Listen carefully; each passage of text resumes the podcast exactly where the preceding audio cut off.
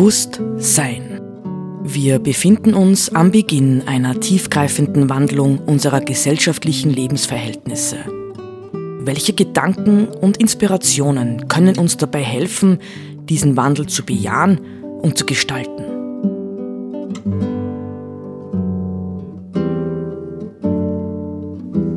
Eine Sendung von Roland Steidl.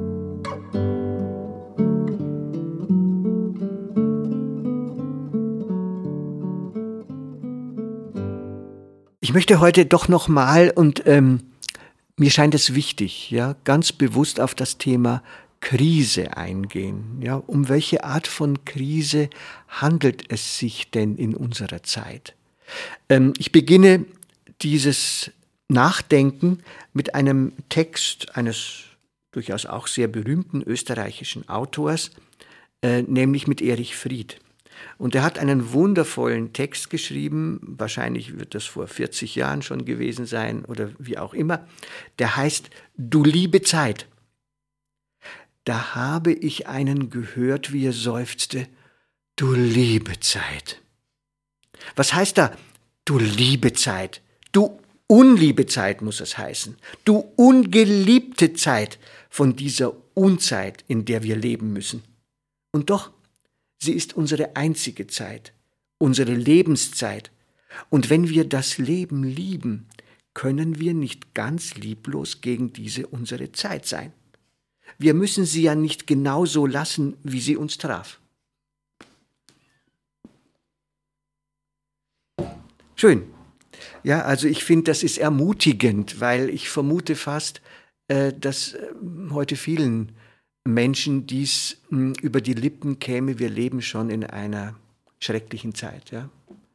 Aber was fangen wir an? Ähm, das Schreckliche an dieser Zeit, in der wir leben, muss man ja fairerweise sagen, ob es jetzt ähm, ähm, ja, die Umweltsituation ist, ob es die Klimasituation ist, ob es die Naturzerstörung ist, ob es die, der Artenverlust ist, ob es, ob es, ob es, ob es, man müsste auch die, den Krieg äh, dazu nehmen, man müsste, man müsste ähm, vielleicht sogar, ja, wahrscheinlich sogar die Corona-Pandemie dazu nehmen. Alles hat im Grunde genommen letztlich ganz intensiv mit unserem eigenen menschlichen Handeln zu tun. Also in vieler Hinsicht sind wir als Menschen mit unserem Tun und Unterlassen die Ursache dessen, dass jetzt wir unsere Zeit gerade wieder mal als sehr unliebsam empfinden. Und insofern finde ich, hat ähm, Erich Fried zunächst einmal grundsätzlich recht, dass er sagt, wenn wir das zur Kenntnis nehmen, ja, wir können äh, die Konsequenz daraus ziehen, die Augen und Ohren zu verschließen und auf Vogel-Strauß-Politik zu gehen. Aber wir könnten auch die Konsequenz ziehen, ähm, wir können ja vielleicht mit dieser Zeit in irgendeiner Form verändernd umgehen. Und insofern komme ich auf den Gedanken der Krise zurück. Nicht, was heißt das Wort Krise? Wir sagen das so schnell, nicht diese Krise, jene Krise, Krise, Krise. Ähm, Krise heißt eigentlich Gericht. Ja, wenn wir Menschen einzeln oder in der Gesellschaft in eine Krise hineingeraten, dann bedeutet das eigentlich die Aufforderung, Gericht zu halten. Was heißt Gericht halten? Gericht halten heißt, dass wir uns besinnen müssen, ja, darauf, wie soll es denn jetzt weitergehen? Das heißt, wie sollen wir uns ausrichten? Das Thema Krise ist eigentlich unmittelbar verbunden mit dem Thema der Orientierung. Letztendlich auch der Neuorientierung, nicht? Wir sagen auch so schnell, Krise bedeutet Chance oder Gefahr oder Chance und Gefahr, nicht? Jede Krise hat dieses tatsächlich in sich, aber ja, ähm, wir werden wahrscheinlich die, den Ruf ja, die Aufgabe der vielfältigen, nicht, ich habe schon von der multiplen Krise unserer Zeit gesprochen, nur erkennen, wenn wir uns gründlich damit auseinandersetzen und sie zu verstehen versuchen und letztlich eben darin auch ähm, zu verstehen versuchen, ähm, was unser Anteil daran ist. Ja, und das ist eigentlich, ich würde fast sagen, das ist eine hoch anspruchsvolle Aufgabe. Ähm, und sie setzt voraus, dass wir bereit sind, uns dieser Aufgabe oder diesen Aufgaben in den verschiedensten Lebensfeldern auch zu stellen.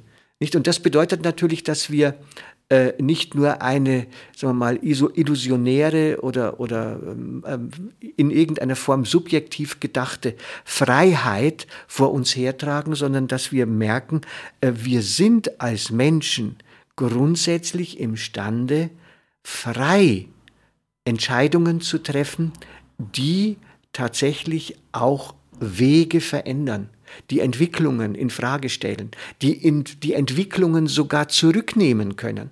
Ja, wir können sagen, Schluss damit, wir brauchen das nicht.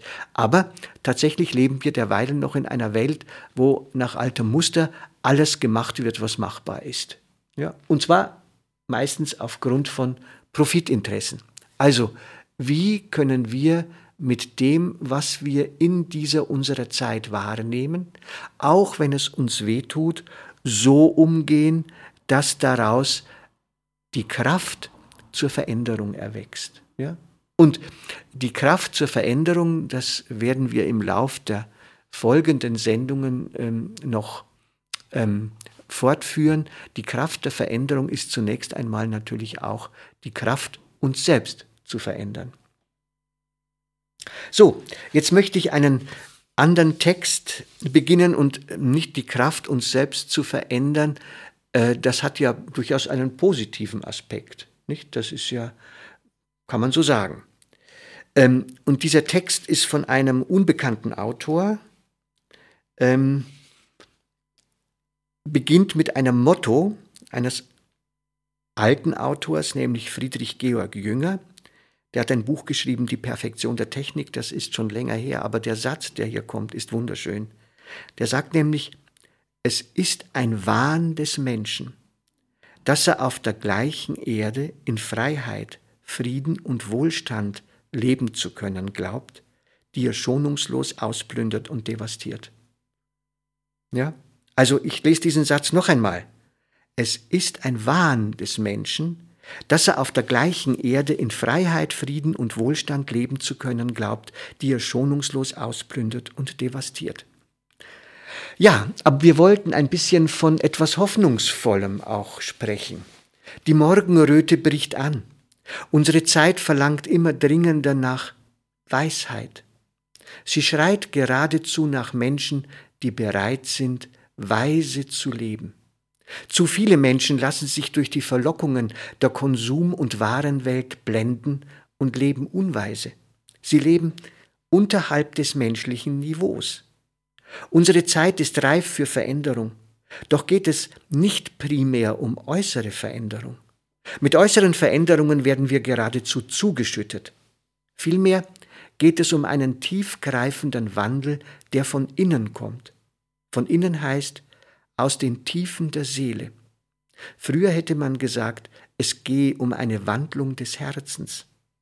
Heute sagen wir, wir müssen Haltungen wiederentdecken, entwickeln und kultivieren, die uns eine lebenswerte Zukunft auf dem Planeten Erde ermöglichen. Wir könnten dies auch als die Kunst, wahrhaft Mensch zu sein bezeichnen. Wir nennen es schlicht Weisheit und versuchen ein Bild weisheitsvollen Lebens zu entwerfen, das anziehend wirkt. Tief in der Seele der meisten Menschen lebt die Sehnsucht. Wahrscheinlich lebt sie in der Seele aller Menschen. Dort an diesem geheimen Ort wünschen wir uns eine friedvolle Welt, eine Welt, in der Gerechtigkeit und Harmonie herrschen. Wir sehnen uns nach guten und intensiven Beziehungen zu unseren Mitmenschen und nach bewusster Einbettung in die Rhythmen der Natur. Vielleicht handelt es sich dabei um die Erinnerung an ein frühes Paradies der Menschheit oder es weist ahnend auf etwas noch Kommendes hin, auf das Ziel aller Geschichte. Gewinnen wir nachspürend Zugang zu dieser Ursehnsucht, dann erleben wir etwas von jenem Potenzial vollen Menschseins, zu dem wir letztlich alle berufen sind. Aber in der Regel verdecken und betäuben der Leistungsdruck des modernen Lebens, die vielfältigen Konsummöglichkeiten und die Illusionen der Medienwelt diese unsere Sehnsucht. Ja, vielleicht können wir irgendwo dieser Sehnsucht auf die Spur kommen. Und natürlich hat die Sehnsucht ein Pendant, ähm, auf das ich dann bei der nächsten Sendung zu sprechen kommen möchte. Äh, das ist die Sorge. Ich glaube, dass sich menschliches Leben ja in diesem Spannungsfeld zwischen der Sehnsucht nach einem erfüllten Leben einerseits und der Sorge um dieses erfüllte Leben abspielt. Ja?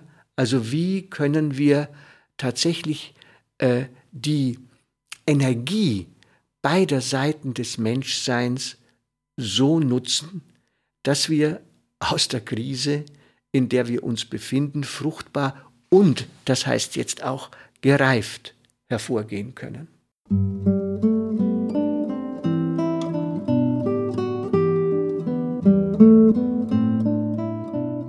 Sie hörten Bewusst Sein. Gedanken von Roland Steidl. Die Musik zur Sendung stammt von Johann Sebastian Bach. Interpretiert von Harald Simada. Diese Sendereihe steht auch als Podcast in unserem Online-Archiv zur Verfügung.